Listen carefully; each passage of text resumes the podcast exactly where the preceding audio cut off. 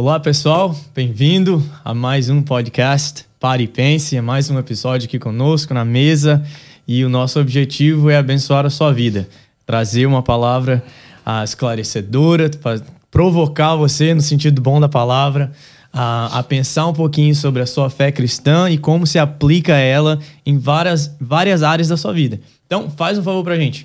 Se você já foi abençoado por algum dos nossos episódios before, an, anteriormente, já clica no like aí, porque isso vai ajudar o algoritmo, isso ajuda o YouTube a, a espalhar mais um, essa bênção que tem sido o nosso podcast para outras pessoas também. Eu acho muito interessante porque uh, se você compara o número de visualizações da maioria dos vídeos com o número de likes, uhum. o número de curtidas, é sempre muito drástico. A diferença, né? Muito. É, eu fico pensando, é será que esse monte de pessoa não gostou do que eles estão assistindo? É, é. Então, assim, se esse é o seu caso, talvez você passe despercebido, né? Muda isso daí, porque esse episódio de hoje vai ser muito bom para você e pode ser para outras pessoas também. Então, pastor, bem-vindo. Bom, Matthew. Bom demais ter o senhor aqui mais uma bom, vez. Bom estar juntos, bom estar juntos. Vamos falar hoje sobre finanças. Vamos lá. Algo que, para mim, o senhor é um, é um especialista. Tem falado há muito tempo, né, Beto? Pelo menos. Vários anos já, né? É, é. Ajudando famílias, ajudando empresas, é. né? ajudando igrejas. É ajudando pastores. Exatamente. Né, a como, como lidar, como organizar melhor, como é, cuidar daquilo que Deus tem nos dado. Uhum. É, eu, eu sempre uhum. gosto de pensar, quando eu penso em finanças, eu penso em dinheiro, eu penso assim, eu não sou dono disso. Uhum. Primeira coisa que eu penso é, eu sou um mordomo. Deus está me tá colocando algo na minha mão uhum. para eu cuidar disso. É. É, se eu acho que isso é um, isso é um, é um bom olhar. Eu acho que é excelente olhar. Acho que é excelente olhar. Porque, na verdade, para a pessoa poder entender isso melhor, basta ele pensar o seguinte: quando ele nasceu, era um nenenzinho que nasceu ali, que estava peladinho, não tinha nada, yeah. não é verdade? Quando ele morrer, ele vai num caixão e também não vai levar nada. Hum. Então não pode ser que tudo isso seja nosso. Sim. Porque se fosse nosso, carregaríamos conosco para sempre. Não é. é. Tem até uma, uma, um dito muito antigo que fala assim: eu nunca vi um caminhão puxando é, cofres e outras coisas, seguindo um cortejo fúnebre, né? É. Então a melhor ideia que eu acho, porque a Bíblia diz isso, isso nós somos mordomos, a Bíblia diz que do uhum. Senhor é a terra, o mundo, os seus habitantes, tudo que nela é, há é do Senhor, do Senhor é o ouro, do Senhor é a prata, então tudo é de Deus. Essa, essa colocação sua como mordomos foi muito boa, porque o mordomo cuida daquilo que é de alguém. Do né? outro, é. Cuida daquilo é. que é de propriedade de alguém, daquilo que é precioso para alguém.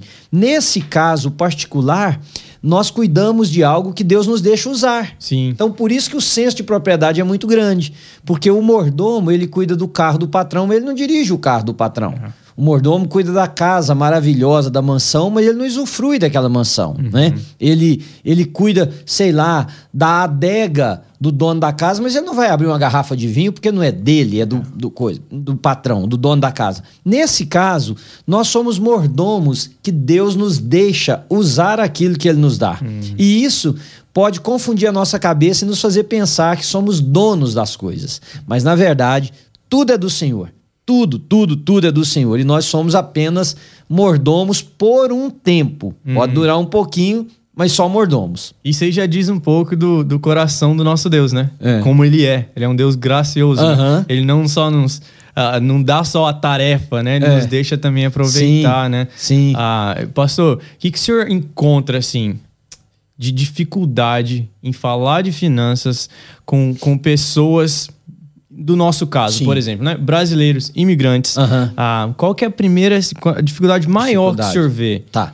Beto, eu acho que essa questão das finanças, antes de falar para você da dificuldade aqui, hum. eu acho que nós temos um problema cultural com relação a finanças. Finança deveria ser ensinado no ensino médio. É. A pessoa está lá fazendo high school, ele devia ter uma classe de finanças. Os meninos, geralmente, aqui nos Estados Unidos, terminam a high school já devendo, porque é. eles têm um cartão de, de crédito que os pais geralmente tiram no nome deles. Sim. Os meninos não sabem usar, né? Mete os pés pelas mãos, gasta aquilo que eles não têm, enfim.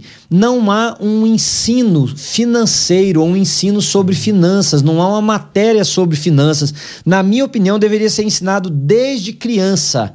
Legal. Quantos jovens você conhece? Sim que não sabem lidar com dinheiro. É. Eu conheço maridos que não sabem lidar com dinheiro. Conheço mulheres que não sabem lidar com dinheiro. Rapazes que conversam comigo e falam, pastor, tô pensando em casar, sair da faculdade, tô trabalhando, tenho o meu salário agora, mas eu não, eu não, não, não sei o que fazer, eu não sei lidar com finanças, né? Então a maior dificuldade que eu encontro é um analfabetismo financeiro. As pessoas não sabem o que é, como que lida com finanças. né? Então, essa é a primeira dificuldade. Alguns têm um padrão errado, porque copiou de alguém. Então, vai. Copiou do pai, copiou de um tio, copiou de um amigo. Ora, e se o pai for uma- um bom administrador, tá tudo certo. Mas se o pai for uma pessoa que vivia em dívida, esse menino vai acompanhar o mesmo padrão, porque ele copiou, ele não entendeu. Se ele copiou de alguém, ou se ele copiou da televisão, que dinheiro é para dar o que quer. Aí ele compra um carro quando ele não tem um dinheiro para pagar, ele compra roupas caríssimas e faz uma dívida enorme no cartão de crédito. Quando ele vê, passaram-se anos, ele não tem economia nenhuma, ele não fez investimento nenhum e ele não tem nada. Então a minha maior dificuldade é, primeiro lugar, isso. A uma, um, eu vou chamar assim, né? É como se a pessoa fosse analfabeto, mas não de saber ler e escrever, um Sim. analfabetismo na área de finanças. Ok. O outro é a dificuldade que as pessoas têm de entender a diferença entre ganhar, Hum. economizar e investir. Ok. A pessoa diz assim: eu ganho bem, tá tudo resolvido. Não, Não. não, está tudo resolvido. Primeiro que ele pode ganhar bem, mas ele pode gastar tudo. Então ele não É. aprendeu o segundo aqui, que é economizar. E pode ser que ele economize, mas ele nunca sai do lugar. Porque a economia em si não faz ninguém melhorar de vida. Olha, presta atenção no que eu vou te ensinar. Economizar é apenas um passo, mas ela não faz ninguém necessariamente ficar rico ou melhor de vida. O que que faz isso? É o terceiro passo, o investimento. Então, nota que parece que volta no mesmo problema, Matheus, é não saber lidar com finanças. Então, dificuldade. Chega alguém perto de mim, eu pergunto assim: quanto que você ganha? A pessoa diz quanto que ela ganha facilmente. Eu digo assim: não, e quanto que você gasta? Ah, não sei, como assim? Quanto que eu gasto? Não, quanto você gasta no mês? Qual o seu, o seu orçamento? Não, não sei nem o que que é orçamento. Mas você não tem escrito quais são suas, suas, responsabilidades financeiras durante um mês, suas dívidas? etc? Não, não tem. Então, essa, esse, esse, esse desconhecimento do que é a, a economia, do que é ganhar, economizar e investir, é, acima de tudo, sobre é, é, não conhecer, por exemplo, o que, que eu posso fazer para o meu dinheiro render, né? entender que o tempo é o me- melhor e o maior aliado de quem está investindo, de que quanto mais jovem, mais fácil. Olha, bem, vou só dar um- uma comparação rápida. Se eu estivesse conversando aqui com um rapaz de 20 anos de idade, Uhum. eu poderia dizer para ele assim: começa economizando 45, 50 dólares por mês. Vai, 50 dólares por mês, Ok. ok? Quando você tiver na época de aposentar, você vai ter um excelente, uma excelente quantidade de dinheiro. Se eu estivesse falando com uma pessoa de 40, eu já teria que falar para ele: economiza 250 a 300. Se eu estiver falando com uma pessoa de 50, eu tenho que falar para ele de 500 a 600. Viu como que o tempo tá? Sim. Então, uma pessoa de 50 pode falar: Eu não tenho 600 dólares para economizar por mês. Se ele tivesse começado aos 20, ele teria economizado com 40, 45 ou 50, por exemplo. Entende? Pastor, interessante isso que o senhor falou, porque muitas pessoas respondem isso mesmo, né? Não sabem para onde que o dinheiro tá indo. Isso, né? isso. Não tem um orçamento, não É. tem um budget. É. Né? E eu lembro, eu lembro de uma frase que eu ouvi, é, não sei se foi o Dave Ramsey, algum, algum ah, curso que eu fiz online Aham, mesmo, né? aham. Sobre finanças. E o cara falou assim: ah, If you don't tell your money where to go. Esse me Eu falo isso sempre nos meus cursos de finanças. Se você não sabe para onde o seu dinheiro está indo, ele vai te informar depois para onde ele foi. Exatamente isso. Eu falo sempre, sempre, sempre isso. E esse é o orçamento, Matheus. Yeah. O orçamento. As pessoas dizem assim pra mim, quer ver um outro erro grande? As Ah. pessoas dizem assim: "Não, eu tenho tudo aqui na cabeça". Na cabeça não vale, na cabeça não te dá um raio-x, na cabeça não te dá uma visão, na cabeça não deixa você ver, por exemplo, áreas específicas que você está gastando muito. Eu já aconselhei pessoas que falavam assim: não, mas eu, eu, eu não gasto com nada desnecessário. E eu sei onde é que eu gasto. E eu dizia: então tá, vamos construir esse orçamento juntos. E aí a gente começava a fazer um orçamento familiar juntos. De repente, eu notava, no caso de uma mulher, uma conta de salão de 700 dólares por mês, por exemplo. Uhum. Ela não tinha noção que ela gastava 700 dólares por mês uhum. com salão de beleza. E eu me lembro que eu até perguntei assim para uma delas, falei, escuta, eu não sei preço de coisas de mulher, é. mas é necessário 700 meses, vamos ver. É. Nós conseguimos reduzir para 300 e pouco, cortamos hum. no meio praticamente, né? Então, na cabeça não vale, é. tem que estar no papel. E dizer assim, eu sei, também não vale. Legal. Tem que estar tá lá. então você acha que é melhor você fazer um orçamento antes do mês começar ou depois que o mês já passou? Tá. Ou os dois? Eu, eu acho que você faz um orçamento para o ano. Oh, você é. faz um orçamento independente se você está no início do ano, no meio, no fim, no início do mês, no meio ou no fim. Você faz um orçamento que vai contemplar as seguintes áreas, Matheus. Muito hum. importante isso aqui. Eu gosto mais de falar sobre orçamento por causa disso. O orçamento tem que contemplar algumas áreas. Okay. As áreas fixas, uhum. ok? As áreas sazonais, okay. eu vou explicar daqui a pouquinho, e algumas outras áreas extra, hum. fixas. Por exemplo, né, só para dar alguns exemplos.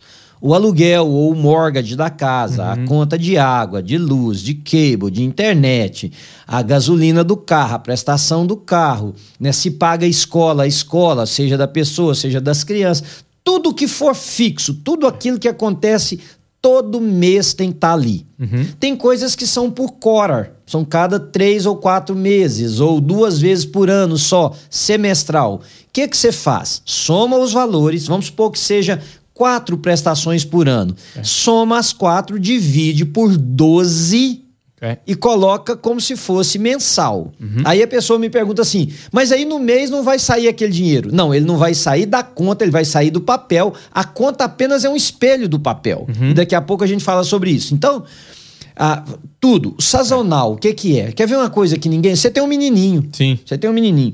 Vocês são convidados de vez em quando para festinha de aniversário de criança, não é? é? É. Vocês vão de mão vazias? Não. Compra um presentinho, né? Uhum. Então vamos supor que você gaste, sei lá, 25 dólares num presentinho. Okay. Mas se você for convidado para 10 festinhas, uhum. são 250. Uhum. Entende? Sim. Quer ver um outro exemplo? A pessoa não, não considera, por exemplo, Natal. É uma uhum. vez por ano só, não tem Natal todo mês. Yeah. Mas para quantas pessoas você dá presente? Pensa. Ah, meu pai, minha mãe, minha esposa ou meu marido, meus filhos, um amigo muito chegado. Ok, ponha preço nisso, que você uhum. vai ver como que é, é, considerável. E aí você pega aquele valor de, e são o que eu chamo de despesas sazonais. Páscoa, por exemplo. Tem gente que gosta de dar presente na Páscoa. Dia dos pais, é. dia das mães, dia dos namorados, celebração de aniversário de casamento, né? aniversário de filhos. Tudo isso são despesas sazonais que precisam estar ali. Né? Outra coisa, se a pessoa, por exemplo, tem uma despesa fixa com um advogado ou com alguma coisa, tem que colocar lá. Imposto de renda, Matheus. Todo é. mundo que trabalha tem descontado na fonte o seu imposto de renda, né? O que uhum. a gente chama aqui do gross e do net. Yeah. O imposto de renda é descontado. Mas às vezes, no final do ano, quando você vai declarar, você vai pagar. Sim. Né? Então, baseado no ano anterior, que essa é uma coisa importante. Como é que eu sei o que, eu vou pagar de imposto nesse ano? Hum. Não, você ainda não sabe, mas você tem um padrão referência. Qual que é? O ano passado. Yeah. Se o ano passado você pagou mil, calcula mil para esse ano. Se der 800, você tem um superávit. Se der 1.200, você vai ter que apertar em algum lugar para completar. Mas tem um padrão, né? Então, assim, tudo, troca de óleo de, óleo de carro, é fácil de ter uma ideia. Vamos supor que a pessoa... As pessoas sabem que a cada 5 mil milhas precisa trocar o óleo do carro, né? Então, vamos supor, a cada 5 mil milhas. Eu dirijo, eu dirijo, sei lá, Acho que 5 mil milhas eu coloquei pouco aqui, né? Vamos colocar, sei lá, 20 mil milhas ou 15 mil milhas eu dirijo 15 mil milhas por mês.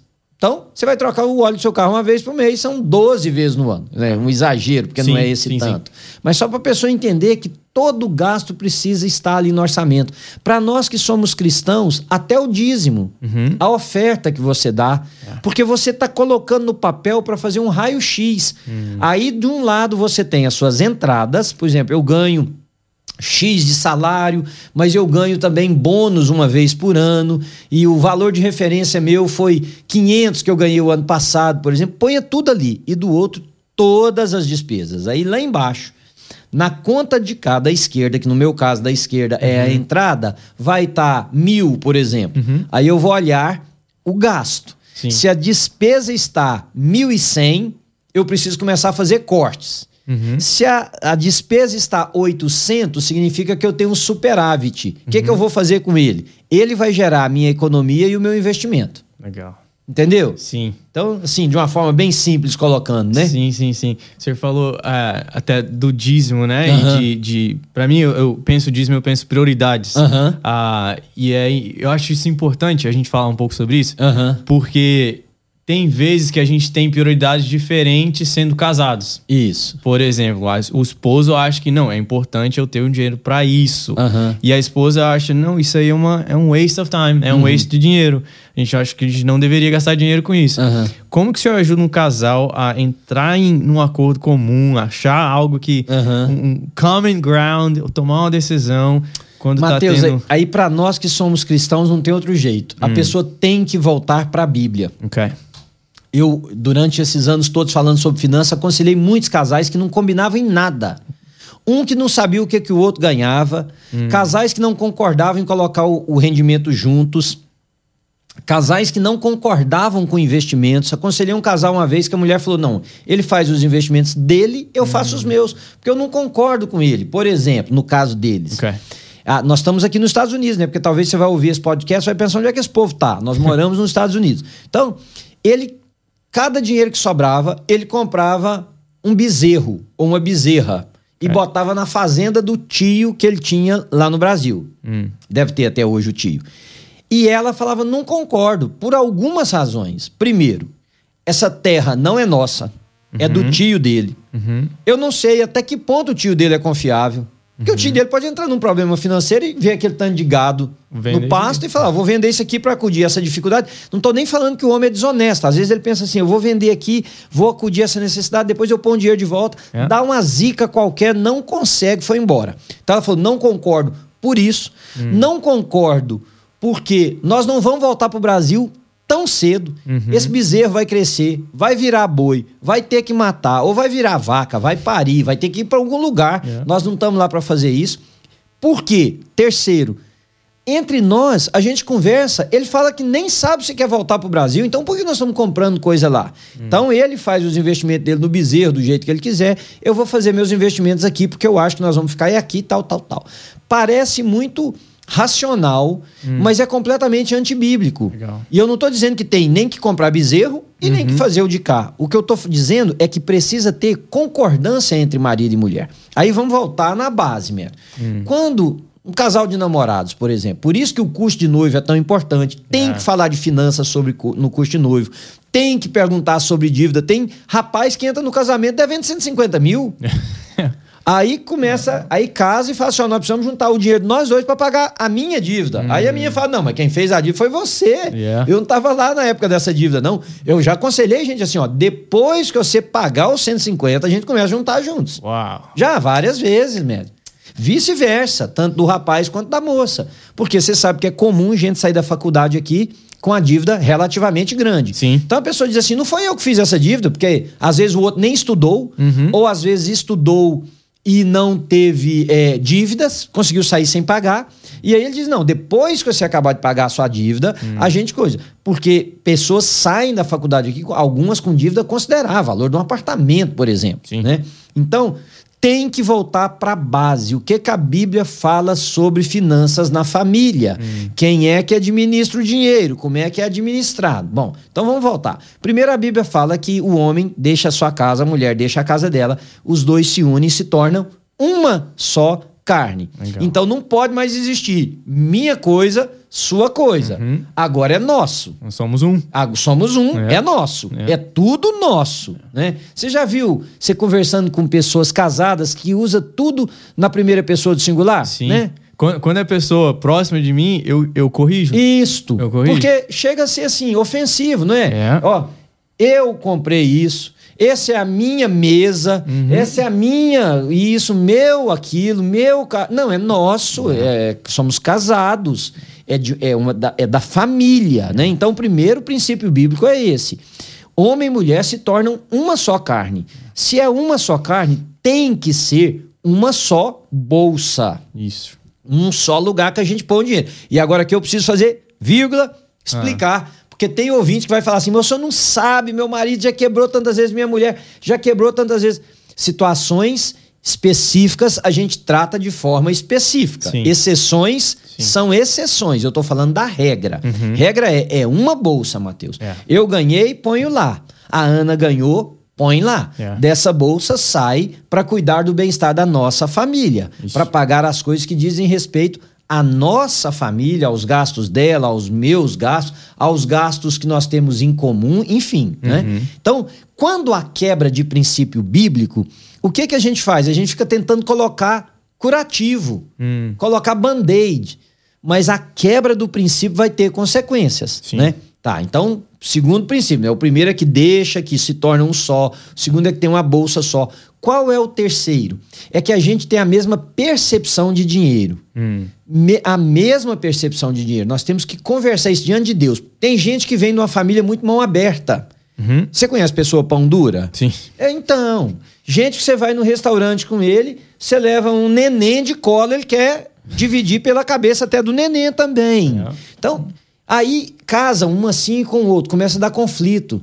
né? Eu já, há tantas experiências, por exemplo, uma vez um casal que discutia muito porque a, a, a- menina, a mulher, gostava de dar um tip melhor, uma gorjeta melhor no restaurante. E o cara era muito fechado para isso. É. Aí ela fala, mas não é justo, o que você tá dando é até vergonhoso. Então, tanto de coisa.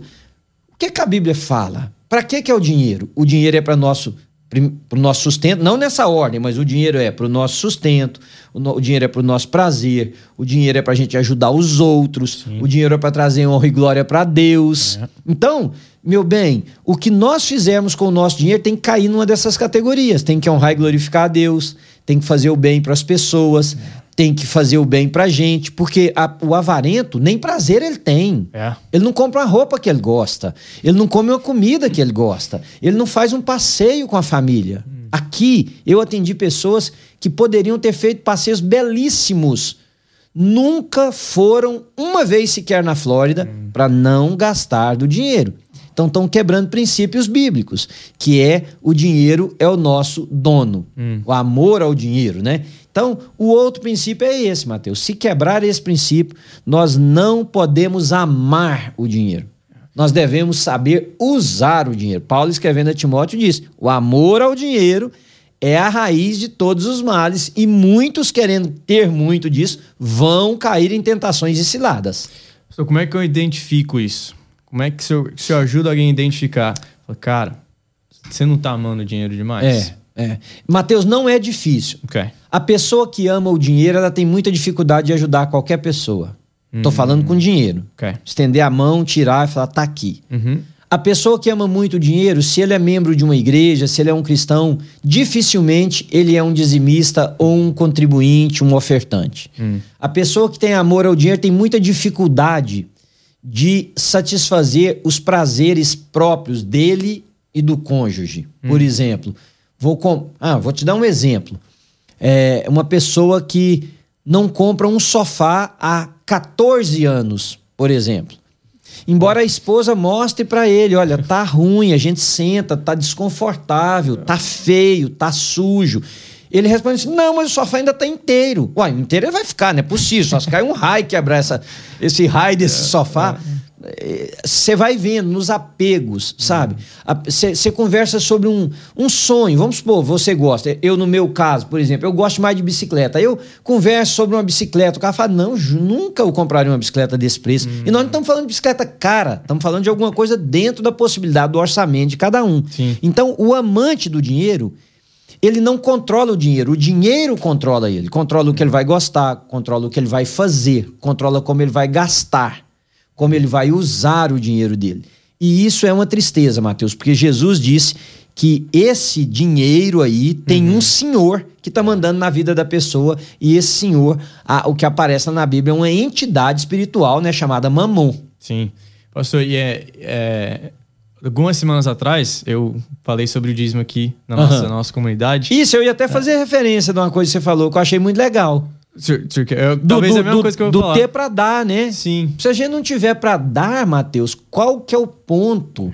Ter só pra gente, É. né, eu achei muito bacana. Eu ia até mencionar isso mesmo. Que isso é um princípio que o Senhor Jesus instalou, É. né? Que a gente tem essa, essa visão do, do evangelho de Jesus sendo o evangelho do de upside down, Aham. de cabeça para baixo, É. né? Porque a gente tá acostumado, a gente gosta de ganhar coisas. Sim. A gente gosta de receber as coisas. O Senhor Jesus veio, ele falou o contrário. Pra gente. Melhor. É. Então ele fala assim: não é que não é bom receber. Ele não falou isso. Ele não falou que é ruim ganhar as coisas. É. Ele falou que é melhor dar. Do que receber, Só exatamente. que não tem como a gente dar se a gente não está organizando, Aham. se a gente não está, again, o que o senhor falou, né? Se Sim. a gente não está dizendo pro nosso dinheiro onde que ele está indo. É. Se a gente só tá olhando depois para onde que o dinheiro foi, a gente não tem controle sobre ele. É. Então, É. assim, acho que o senhor ia falar um pouco mais sobre budget. Como é que a Sim, gente mas- organiza a nossa vida? Mas ve- veja o quanto que é certo isso aí que você está falando. Hum. A pessoa, tem gente que não dá, não é nem porque não quer, não gosta, não, não, não, não, não concorda, é porque não tem. Hum, Porque, por que, que não tem? Porque tá com a vida financeira tão desorganizada. Você já viu gente que passa no vermelho todo mês? É. É incrível. Eu não sei como é que a pessoa sobrevive debaixo de uma pressão sobre essa. Então, a organização, o budget, e eu vou falar daqui a pouquinho mais sobre, principalmente o economizar e o investir, ok. é o que vai me habilitar a, a- a doar. É. Entendeu? Sim. É o que vai me habilitar. Todos nós temos para dar, Matheus. Todos nós temos. Quantias diferentes, momentos diferentes da vida, mas todos nós temos. Quando uma pessoa chega assim e fala, eu não tenho um centavo, a vida, salvo qualquer incidente que Sim, tenha sim, acontecido, a vida financeira dessa pessoa está totalmente desorganizada. Totalmente desorganizada. E o problema, já que na, há duas semanas atrás nós falamos sobre finanças no casamento, na semana passada, né? Semana passada. É sobre, sobre casamento, comunicação, coisas que estragam o casamento. Você sabia que estatística aqui dos Estados Unidos, né? Então vale pra cá, mas eu acho que isso se aplica a outros lugares do mundo. Mais casais se separam nos Estados Unidos por problema financeiro do que por traição conjugal. Uau. Mais, Matheus, por problemas financeiros do que por traição. Aí alguém perguntou uma vez assim: mas como? Como? Se a traição conjugal é algo tão forte, tão... é porque a, a dificuldade financeira vai colocando estresse no dia a dia.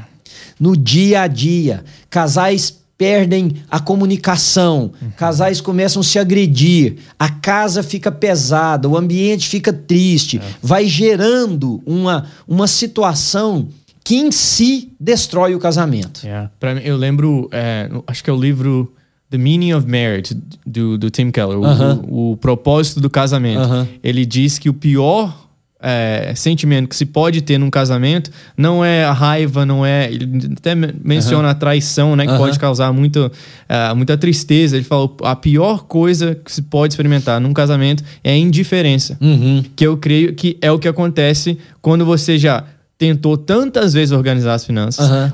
tentou tantas vezes talvez conversar com o esposo ou com a esposa sobre a gente precisa organizar, a gente precisa melhorar, a gente precisa eh, take a hold of this, né? Ah, handle, manejar esse negócio melhor É. e não consegue que você começa, ah, não vou nem falar sobre isso. mais. É, é isso aí. Não, Começa e vai, afasta no diálogo, e nós falamos no outro podcast nosso que o, o, o princípio do fim do casamento Hum, é quando o diálogo acaba, Yeah. Quando nós não temos condição, capacidade de dialogar sobre um problema e tentar em Deus e um com o outro buscar a solução. Yeah. Esse é o princípio do fim.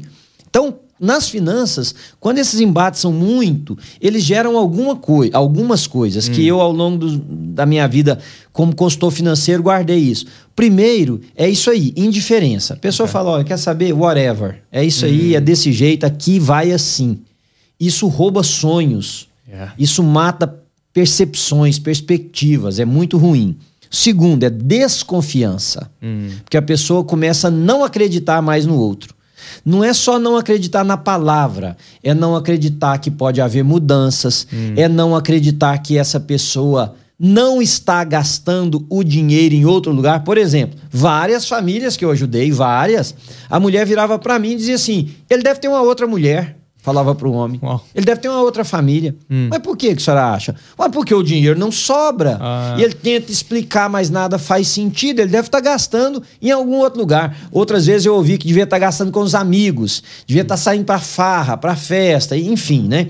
dando presente escondido para os pais. Já ouvi de hum. tudo que você pensar. O ponto é o desequilíbrio financeiro vai minar uma relação, uhum. vai afastar o casal e vai fazê-los viver em pecado. Porque uhum. se um casal, cada um cuida do seu dinheiro da maneira que quer, do jeito que quer, sem que o outro tenha influência ou participação, isso não é casamento, Matheus. É. Não é. Eles têm um contrato de vida a dois, mas eles não têm casamento. Eu não sou contra vírgula, hum. até em determinadas condições que o casal tenha separação de bens. Okay. Até concordo, dependendo. Hum. Por quê?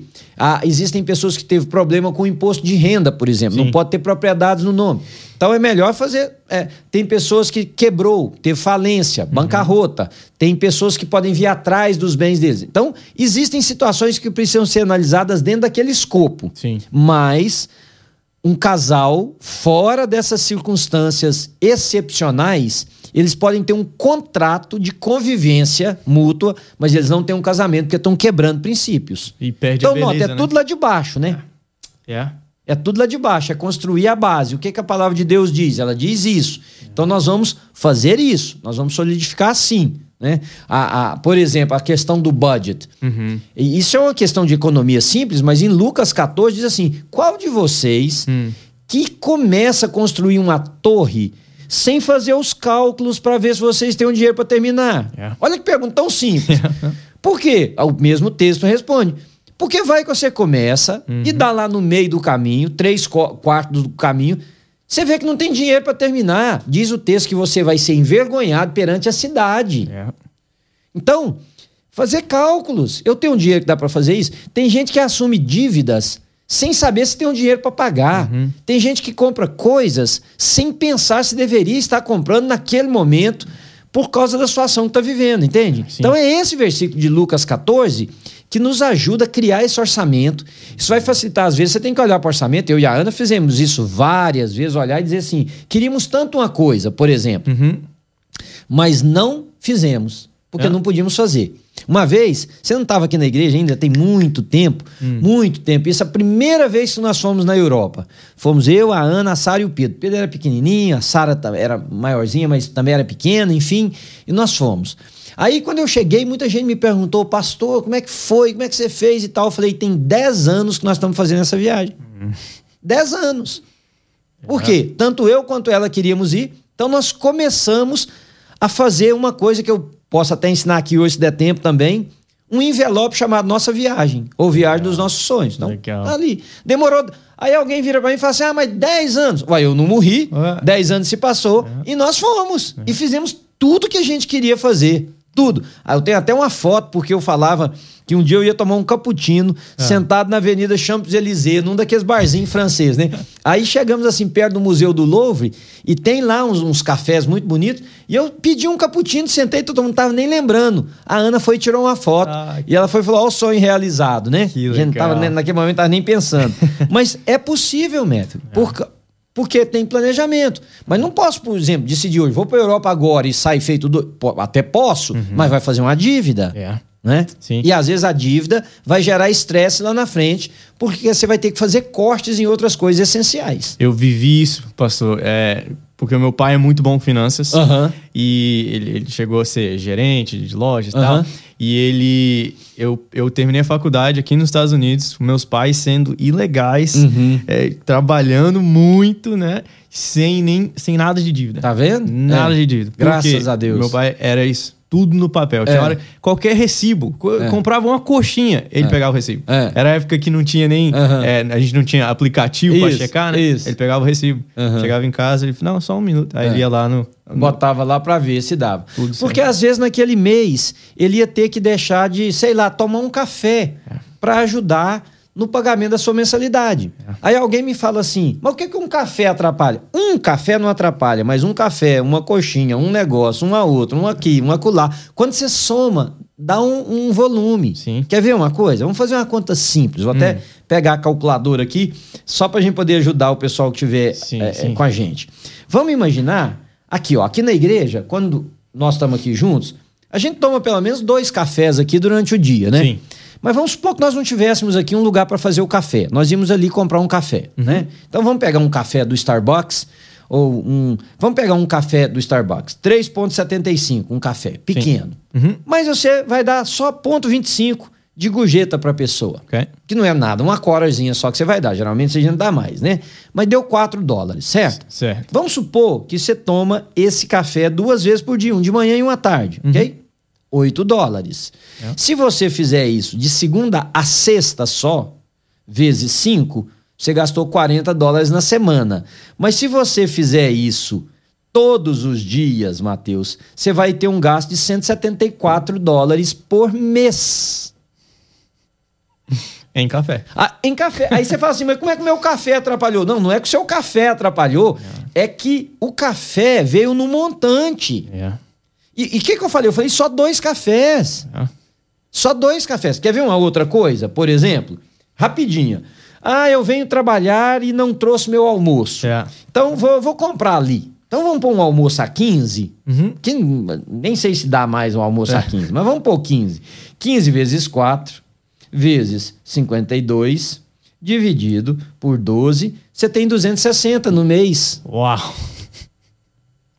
Não estou dizendo que é para todo mundo ficar comendo a comida de casa, mas às vezes tem época que você vai, tem que falar assim: eu preciso fazer uma marmita e levar para o trabalho. Yeah. Porque fizemos um jantar em casa, tem comida. Então eu vou separar um pouco que eu vou levar para o trabalho amanhã, vou esquentar lá na cozinha e vou comer. É para fazer isso a vida inteira? Não, mas tem um momento que tem. Sim. Porque esses 260 vai dar para pagar a faculdade. Pode ter certeza que foi isso que seu pai fez. Yeah. Às vezes, ao invés de comprar o lanche, ele comeu o lanche levar de casa. Yeah. Às vezes, ter comprado o café, ele comprou uma garrafinha térmica, fez o café em casa e levou. Ah, mas eu não quero viver assim. Ok, você não quer viver assim, ou você não quer viver assim temporariamente e depois ter o que você vai ter lá na frente, né? Eu, eu tenho um livro do economista brasileiro muito bom chamado O Valor do Amanhã Ok. do Eduardo Gianetti. E o que, que ele fala é o seguinte: a maioria das pessoas não é que elas não sabem economizar nem nada, não. O que elas não querem é trocar o prazer imediato É. pelo prazer que vai demorar um pouquinho. Esse é o ponto. Yeah. Não, eu, eu também quero poder ir ali e comprar minha comida, ao invés de eu ter que trazer a marmita de casa. Mas às vezes, nesse momento, eu não vou poder. Mas se eu fizer isso agora, quem sabe daqui um ano eu posso estar fazendo outro. Entende? Sim. É, é, é você dar um delay, você retardar um pouquinho aquilo que você entende como gratificação para o momento adequado. Isso é bíblico. Né? Isso é bíblico. Isso, eu- eu- foi interessante que o senhor estava falando sobre a. Muitas vezes a gente, o, o esposo não tem essa confiança na esposa, a esposa não tem esposa, porque isso é, isso é outro conceito bíblico. É. né? É, é o aplicar o evangelho, é trazer as coisas para a luz. Mesma coisa que o senhor acabou de falar, é que a gente salvar o, a gente escolher o melhor que Aham. vai vir depois, em vez de ficar naquilo que vai me dar prazer agora. É. um princípio bíblico sendo aplicado nas A finanças. gente até ter controle dos próprios desejos nossos. Que aí, vou, vou voltar na história da viagem nossa para Europa. a Europa.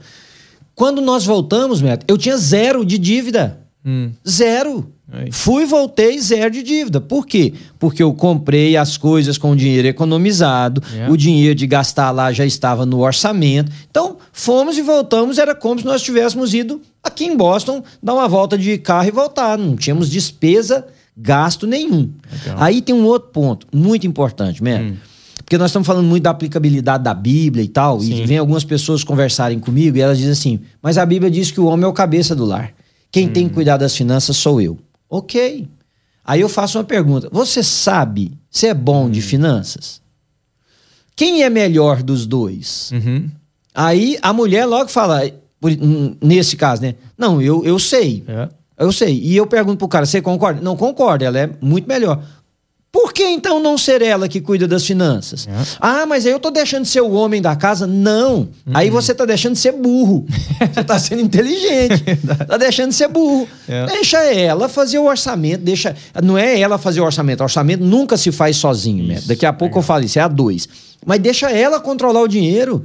Porque tem mulher que é muito melhor do que homem. Foi treinada para isso, cresceu num ambiente que ensinou. Ou tem o dom natural, por exemplo. Só para você ter ideia, Neto, eu dou aula de finanças há 28 anos.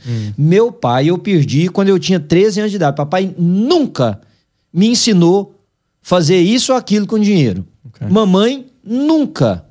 Eu aprendi por mim. Uhum. Tem pessoas que têm esse dom natural, tem pessoas que buscam conhecimento para isso. Por que não? Se for o homem, é o homem. Se for a mulher, é a mulher. Tá tudo certo. Yeah. Né? Agora, princípios básicos para isso dar certo. Ah. Né? Primeiro, é, é transparência. É. Transparência. Esse negócio de ficar perguntando, meu bem, cadê o dinheiro? Cadê isso? Cadê aquilo? Não, meu bem, ó, tá tudo aqui. Se você quiser, pega aqui, dá uma olhada. Se você tiver alguma dúvida, eu tô aqui para explicar. E, e assim, sabe aquela irritabilidade quando alguém pergunta assim, mas você gastou 100 dólares, por exemplo, com tal coisa? É. Aí vira briga? Não, É. total transparência. Legal. Esse é o princípio básico. Segundo, é altruísmo. Ninguém pode estar olhando em seu próprio favor. Uhum. Eu estou partindo do pressuposto que é um casal que se ama, Uhum. que quer bem o próximo, né? Outro princípio bíblico, ele vai querer melhor para o parceiro do que para ele mesmo, é. né? É altruísmo. Não, fazer o bem. Por exemplo, tem homem que compra tudo que ele quer, a mulher vai comprar, ou sei lá, um, um negocinho para ela, vira briga em casa. Né? Vira briga em casa, quer dizer, parece que o cara quer só para ele. Isso é desamor, isso é egoísmo, isso não tem a ver com o que nós estamos falando. O que nós estamos falando é altruísmo. É, melhor que ela tenha, ou é melhor que ele tenha do que Do eu. que eu.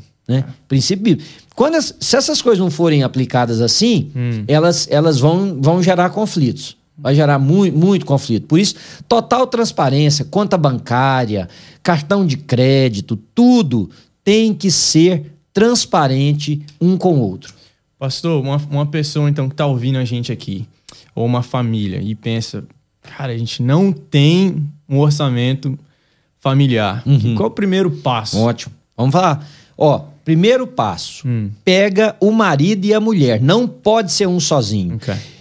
Quando eu dava minhas palestras de finanças, eu dava exercícios. E eu já sabia quem ia dar certo e quem não ia dar, porque eu falava assim, por exemplo, vamos fazer o orçamento familiar essa semana. Aí eu ensinava passo a passo. Uhum. Gente, condições para se fazer. Primeiro, senta o marido e a mulher.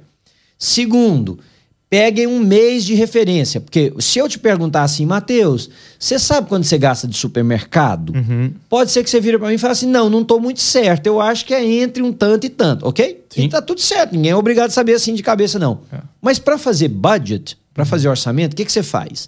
O que, que eu recomendo? Pega um daqueles negocinhos de, de, de imã, pega ali na geladeira e durante um mês, tudo que comprar, bota o recibo ali. Ou no envelope, ou numa gaveta, onde não vai perder. A Nera ele passou num lugar, comprou um galão de leite, põe lá o recibo. Você comprou a compra para 10 dias, põe lá o recibo e tal. Quando for no final do mês, você soma e fala: bom, esse mês nós gastamos X. Uhum. Então você tem um valor referência para o próximo. Certo. Entendeu? Aham. Então, senta os dois Hum. e os dois constroem orçamento. Legal. Eu ia te fazer uma pergunta. Hum. Você ainda joga bola? Sim. Naquele, tem mensalidade naquele negócio que você joga bola? Eu- E- e- se, se você não paga, mas fala que tem, porque se Não, alguém não, paga pra você, que Não, não. Eu, é, é toda vez que eu vou, eu pago. Ok, toda vez que você vai, você paga. Sim. Então, é, vamos supor que você paga 10 vezes, 10 dólares cada vez que você É for. exatamente isso. e vamos supor que você joga duas vezes por semana. Isso. Ok? Uhum. Então, você tem aí, você tem 20, Sim. só que não são qua- vezes 4, são 4,5, porque o mês, o ano tem 52 semanas. Sim. Então você tem 100 dólares por mês de gasto aí, ó. Tá vendo? Aí, meu bem, ó, tem um futebol, bota aí. Yeah. Aí a Nera ele vai no salão fazer uma escova de cabelo, por exemplo, duas vezes por mês. Uhum. Vai supor, eu não sei quanto custa uma escova de cabelo, vamos supor que custa, sei lá, 50 dólares também. Você sabe, Roberto? Aí, o Roberto sabe que ele faz escova ali, né? Tá certo? Então, um teste. é, 50. Aí, 50 vezes 2, 100, tá lá, 100 da Nera ali, tá vendo? Yeah. Tem as coisas que são comuns, mas vamos supor, você tem seu carro, ela tem o dela. Uhum. Você dirige mais do que ela. Você gasta mais gasolina do que a dela. Então você tem que. Por isso que tem que ser juntos. Não adianta a Nera ele ficar lá adivinhando as coisas ou você fazendo. Meu bem, vem cá, quanto que a gente gasta nisso? Naquilo, tal. Né? Você imagina você tentando adivinhar quanto que gasta com o presentinho do Elijah pros amiguinhos dele. Muito melhor a Nela ele vir e falar, porque geralmente a mãe tá mais envolvida nisso do que o pai e tal. Então o orçamento tem que ser feito pelos dois, Matheus. Legal. Pastor, e com- é tão mais fácil hoje em dia fazer isso? E principalmente se você tem, se está aplicando Uhum. o princípio que nós somos um. Por exemplo, eu vou fazer meu orçamento, é muito fácil. Porque eu vou lá, eu abro um aplicativo Aham. que tem a nossa uma conta É. juntos. É. E ali eu vou anotando, nossa, aqui foi gasolina. Eu nem sei qual foi o meu É. carro, qual foi o dela. É. a nossa gasolina. Eu vou colocando, vou colocando. Isso aí. Mas você quer ver, Matt? Se o casal quiser, baixa uma planilha. Tem É. inúmeras planilhas na, na internet gratuitas. Chama Family Budget. Yeah. Family Budget, ou em português, orçamento familiar. Baixa uma, tá lá, aluguel. Meu bem, quanto paga de aluguel? Mil, bota lá. Né? Luz, Yeah. ah, tanto. A gente paga internet, paga quanto? Tanto. E os telefones celulares? Tanto. Blá, blá. Vai colocando. É. Vai Eu tenho, construindo. eu tenho um aplicativo que eu uso, chama Truebill. Aham. É, ele é linkado ao meu... A minha sua conta, do- bancária. Ele faz tudo, Tudo. isso pra mim já. Não, se você é igual o Mint, mais ou menos. Você aperta um botão, Aham. ele puxa tudo de lá e cria já e te mostra o que que tá sendo. Só qual é, assim, ser cauteloso para falar, não é que eu não gosto, eu gosto Hum. Ok. desses aplicativos. Qual é o problema? Ele não cria um orçamento para você, ele te mostra onde você está gastando. Isso. É diferente. Uhum. Né? O budget eu vou criar. É. Eu, vou, eu, vou, eu, vou, eu sei todas as minhas despesas, eu tenho aqui tudo. Até se eu. Tem gente que manda, por exemplo, oferta para um parente necessitado no Sim. Brasil. Põe tudo ali no papel. E aí eu vou olhar e vou ver os meus gastos e o meu ganho. Uhum. E eu vou ver se eu preciso começar a fazer cortes. Isso. Porque aí é o ponto 2 do orçamento. Você me perguntou como é que faz. Senta os dois juntos, escreve tudo, tudo, tudo, tudo. Depois compara com a entrada. Em economia, Matheus, entrada é tudo que você ganha. Sim. Saída é tudo que você paga, tudo que vai, né? Então, falar numa linguagem bem simples, Sim. porque vai que tem alguém que não. é, aí, o marido e a mulher vão olhar e falar: meu bem, nós estamos ganhando junto aqui 3 mil, mas nós estamos gastando 3,200. Yeah. Então, eu brinco muito quando eu estou dando os cursos de finanças com alguns ditados, igual esse aí do dinheiro. A outra é o seguinte: Hum. quem quer sair de um buraco, a primeira coisa que ele tem que fazer é parar de cavar. Você está dando para. O primeiro passo é para de cavar. Depois nós vamos ver como é que sai daqui. Mas para de aumentar o buraco. Então, se está gastando 3,200 e gasta 200, é hora dos dois olharem e falar: meu bem, então vem cá, vamos ver o que, que a gente tem que cortar. Ó, seu futebol. Ah, não, meu futebol é sagrado. É a única coisa que eu faço. Corta aí da sua escova de cabelo. Não, mas aí meu cabelo vai arrepiar, vai ficar feio, não sei o que, que tem. Não. Então, meu bem, que tal você jogar só duas vezes, É. ao invés de ser quatro? E que tal eu fazer só uma escova, ao invés de serem duas, por exemplo? Ou que tal a gente reduzir o nosso canal de cable? Às vezes a gente reduz para um, um pacote básico, né? Tira aí todos esses canais especiais por um tempo. Ou que tal, sei lá, alguma coisa. Vou fazer a, a comida, você leva. Ou ao invés de tomar dois cafés, você vai tomar só um. Ou seja lá o que for. E aí é hora de fazer corte, Matheus. Até alguém me pergunta assim: igualar? Não. Não. A regra de ouro, eu tenho aplicado essa regra na minha vida, a vida desde que eu me entendo por gente. Apliquei na igreja, Ok. apliquei em empresas que eu ajudei. Para mim, não existe nada mais fantástico do que essa regra. Ok. Você não pode gastar mais do que 70% do que você ganha. Hum. 70%. Por que 70%? Porque eu creio que 10% é, não é meu, eu preciso Yeah. usar ele para honra e para glória de Deus. Né? 10% é do Senhor. Uhum. 10% é meu. Aí eu vou falar sobre isso. 10% é pro meu prazer. Ok. Porque não, tem gente que trabalha e fala assim: eu ganho 5 mil. Eu pergunto, quanto que sobra? Sobra nada. Eu falei, então você ganhou zero. Você ganhou zero. Porque o que sobra é o que é o meu prazer, ué. É. Eu, eu vou comprar uma roupa ali que eu quero. É. Eu vou, sei lá, sentar num lugar comer uma comida que eu gosto. Eu vou chamar um amigo pra gente pagar pra ir num boliche. Seja lá, whatever, né? Então, Legal. 70% é gasto, 10% é de Deus, 10% é meu. E os outros 10%? É o investimento, é onde você vai começar a economizar para depois que tiver uma quantia, você investir. Economia aumenta a quantidade de dinheiro. Investimento faz a pessoa ficar rico, ou bem de vida, ou adquirir as coisas que ela quer. Uau. Ninguém fica bem de vida só economizando. Por quê? Mil dólares colocar debaixo do, do, do, do- colchão hoje é mil. Daqui 10 anos é mil. Ele nem tem mais o poder de mil, mas ele é mil. Agora, mil dólares investido hoje, daqui 10 anos, ele pode ser 3, 4, 5, 6 mil. Pastor, obrigado Tem. por isso aí. Não. Obrigado, obrigado mesmo. É, algo que eu nunca, nunca tinha pensado. No pensado. No, nesse, no 70 É, e não, 310. essa foi a regra que eu apliquei aqui na igreja sempre, Mateus. Legal. Nunca. Nossa igreja, nem que eu tivesse que ajustar salário, inclusive o meu. Uhum. É, A minha sugestão para o conselho era sempre essa: nossos gastos não ultrapassam 70%. No nosso caso, 10% não é nosso, né? Hum. Sim. Mas é, 70% é os nossos gastos. Uhum. Nós vamos investir 10%, por exemplo, em ações humanitárias ou em pregação do evangelho em outros lugares. É. 10% nós vamos colocar de lado, porque se quebra uma. Aqui, se quebra um aparelho desse, É. nós temos como fazer isso e tal, né? E 10% vai ficar aí para coisas eventuais que aparecem no mês a mês. Mas o nosso alvo é: vamos viver com 70% do gasto nosso, incluindo tudo, missionários, gastos com salário, manutenção do prédio, tudo, tudo, tudo que nós precisamos. E olha, alguém pode me perguntar assim, e dá certo? Ora, é a prova disso. É. A New Life está aqui há 22 anos, com a finança muito estruturada, nunca conhecemos dificuldade. Eu já vivi, Matheus, que é outra coisa. As pessoas falam assim: meu salário não dá para me viver. Ah, Tá. Então, eu já vivi, eu e a Ana, Aham. eu e a Ana, claro, era uma outra época, uma outra perspectiva de vida. Eu e a Ana com a Sara, hum. a Sara já tinha nascido, a Sara já era menininha. Nós vivemos com 600 dólares por semana, Matheus. Eu nunca peguei dinheiro emprestado com ninguém. Uau. Nunca. Aliás, eu nunca peguei dinheiro emprestado na minha vida. Já peguei para fazer investimentos, mas não para dizer assim, Matheus, não tem como pagar. precisando- É, é. Eu não sei o que é isso. Mas então, como? Ora, nós fomos para um apartamento de um quarto só.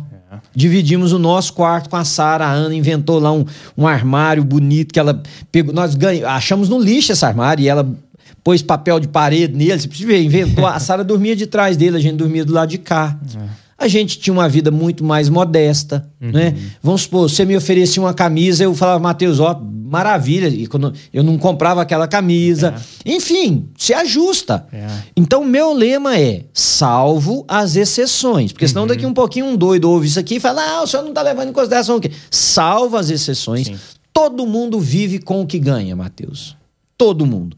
Depende se ele vai querer ajustar para viver com o que ele pode viver. Isso é muito comum aqui, né, pastor? Demais. Porque a gente vem do, do Brasil, por exemplo, Aham. né?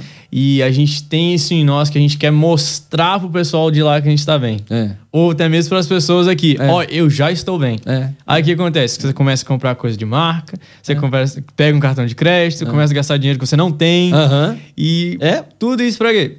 Pra mostrar pra Não, e o tanto que as possibilidades aqui são grandes. Então a pessoa oh, é igual um menino que chega numa fábrica de balinha. E ele fala assim: eu vou chupar uma de cada um. É. né? Ontem, curiosamente, você falando isso, eu conversei com um adolescente e, e olha que coisa interessante. Dois amigos, um tinha um telefone que era um iPhone 8. Ok? Não, três amigos. Um tinha um iPhone 8, dois tinham um iPhone 8 e um tinha um iPhone, acho que o 10X, que era o que a gente chamava de 11 também, né? O Sim. 10X. Esses dois que tinham o 8, o telefone já estava bugado, já tinha uma porção de coisa, memória muito pequena, não É. dava mais para os joguinhos, aplicativos. Combinaram e falaram assim: vamos pedir os nossos pais para dar um mais novo para gente? Pediram.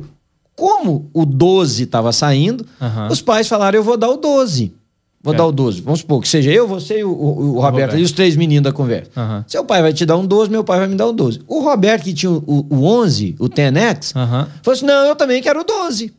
Não, pra que? O seu é novinho, o nosso é porque tá velho, o seu tem mais memória. O no... Não, mas eu não vou ficar atrás de você. Olha o que o menino falou. Não vou ficar atrás de vocês, eu quero mesmo o telefone. Então tem essa coisa da competição. Por quê, Matheus? Porque uma sociedade se estrutura muito baseado no poder. Uhum. E no poder dividido em diversas áreas. Uma delas é o poder de ter. Ter dá poder, aparentemente, para a pessoa. Eu posso comprar um- um- uma Mercedes. Então aquilo me dá senso de, de vitória, de conquista, de realização. Mas às vezes eu estou devendo até o pneu, a câmara de ar do, do pneu da Mercedes é uma dívida. Então talvez não fosse o momento de eu ter essa Mercedes, talvez não fosse o momento de eu. Ah, meus amigos estão tudo andando de Mercedes. Ok, legal, parabéns para eles. Talvez vai chegar o meu dia, talvez, também não vai Talvez não. chegar. Mas chegando ou não chegando, o que eu não vou fazer é colocar o meu pescoço na guilhotina para poder ter uma coisa que agora não é a possibilidade de eu ter. Legal. É, você abraçar a sua história, né? Isso. Esse aqui é a nossa realidade. Isso. Isso é- o- tudo eu, eu gosto de, de aplicar. Quando penso em finanças, eu penso no Salmo 23. Ah. Senhor é meu pastor e nada, Nada me faltará. faltará, é. Eu fico pensando assim, cara, se eu não tenho, é porque eu não preciso. Aham. Porque tudo que eu preciso, o meu pastor não vai deixar faltar. É. Então, assim. Mas o pessoal confunde, eles acham que Deus vai dar tudo que nós queremos. Aham. Não. Eu quero coisas que às vezes Deus vai conceder que eu tenha. Eu vou ter que trabalhar, economizar, lutar, aprender e talvez eu vou ter. Hum. Por exemplo, eu tenho vontade de pegar minha bicicleta e dar uma volta nos Alpes da Suíça. Eu tenho vontade. é, é. Aí, pô, agora, eu tenho que pagar uma passagem de avião, eu tenho que arrumar um lugar lá de eu ficar, Yeah. eu tenho que alugar uma bicicleta lá, ou se eu quiser levar a minha, é mais cara ainda para levar. Yeah. É, tem gastos, ok? Deus tem que me dar isso? Não. Ele pode. Ele pode até tocar uma pessoa que fala assim: eu vou te dar aquele passeio que você quer. Whatever, pode acontecer. Ou pode ser que Deus vai me dar saúde para trabalhar.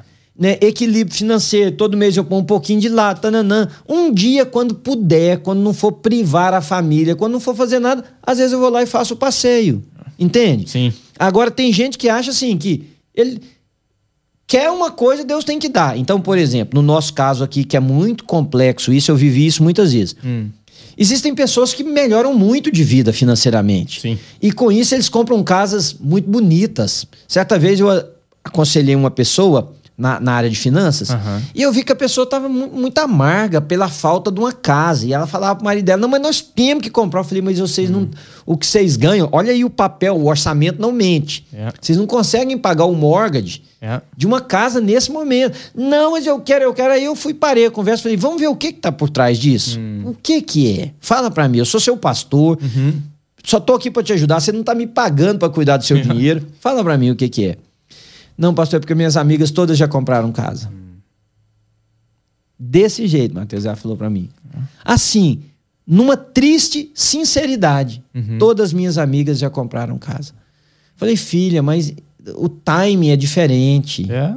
Seu marido não é o marido delas, o seu marido faz um tipo de coisa, que o dinheiro vai entrar menos, o marido dela fez um outro tipo de coisa, um ali acertou, o outro aqui errou, enfim, tem tantas variantes.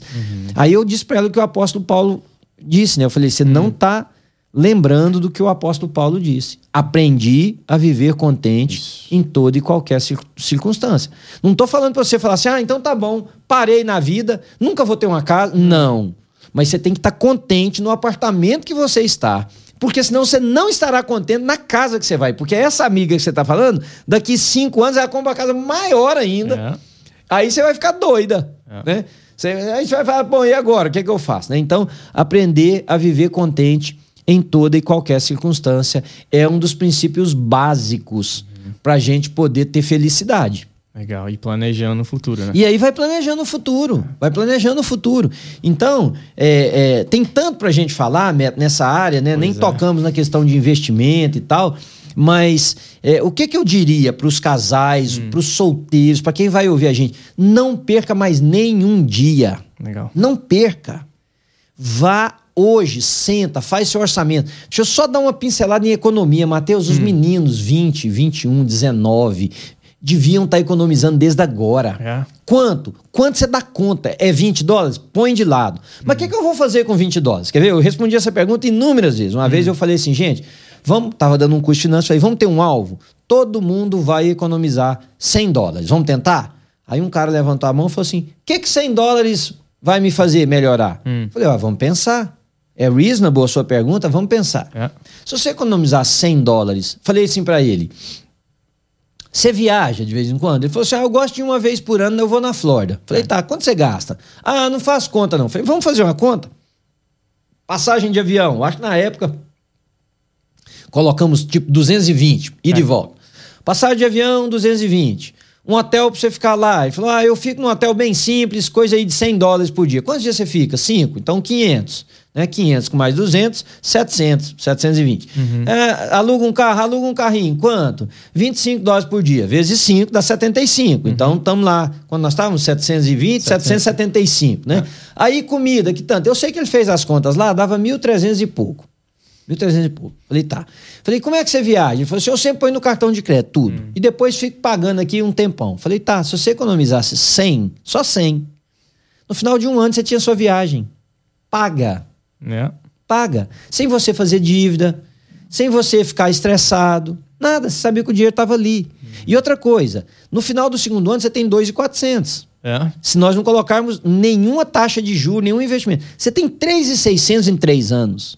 Matheus, eu já ensinei adolescente a comprar carro desse jeito. Já trabalhei com pessoas para adquirirem coisa que eles gostavam desse jeito. Mas assim, todos vocês que estiverem me ouvindo, pessoas mais jovens, comece a economizar. Ah, tô de meia idade. Comece a economizar. Aí tem uns que já falam para mim, eu já perdi a oportunidade, eu já tô com 50, não dá mais. Aí eu pergunto o seguinte, você tá pensando em morrer agora, recente? né? Porque ninguém tem nada, gente, vou morrer daqui três anos. É, Você- ah, mas não, falei, se você viver, eu, meu sogro tem 80, é, é.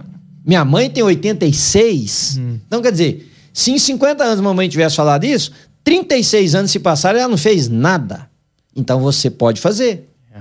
Você pode fazer. Não existe época para começar a economizar. Não existe época para começar a investir. A época é hoje. É hoje, é hoje, é hoje, é hoje. É hoje. Né? Pastor, obrigado. Não, Muito prazer. obrigado. Então, pessoal, se isso te abençoou, e eu creio que abençoou, eu já tenho algumas coisas aqui que eu. A, a- a- o senhor falou do 70, 10, 10, 10, pra Aham. mim, aquilo eu vou levar É? comigo, começar a aplicar já. É isso aí. Então, se isso te abençoou, faz dois, dois favores pra gente. Coloca aqui no comentário algo que você gostou demais, que outra pessoa vai ler e pode aplicar na vida dela também. E segundo, se você não curtiu o vídeo no começo, curte agora, ah, porque isso vai levar esse vídeo para outras famílias e pode ser bênção para mais pessoas, o que é o nosso alvo aqui. É isso aí. Deus abençoe sua vida. Amém.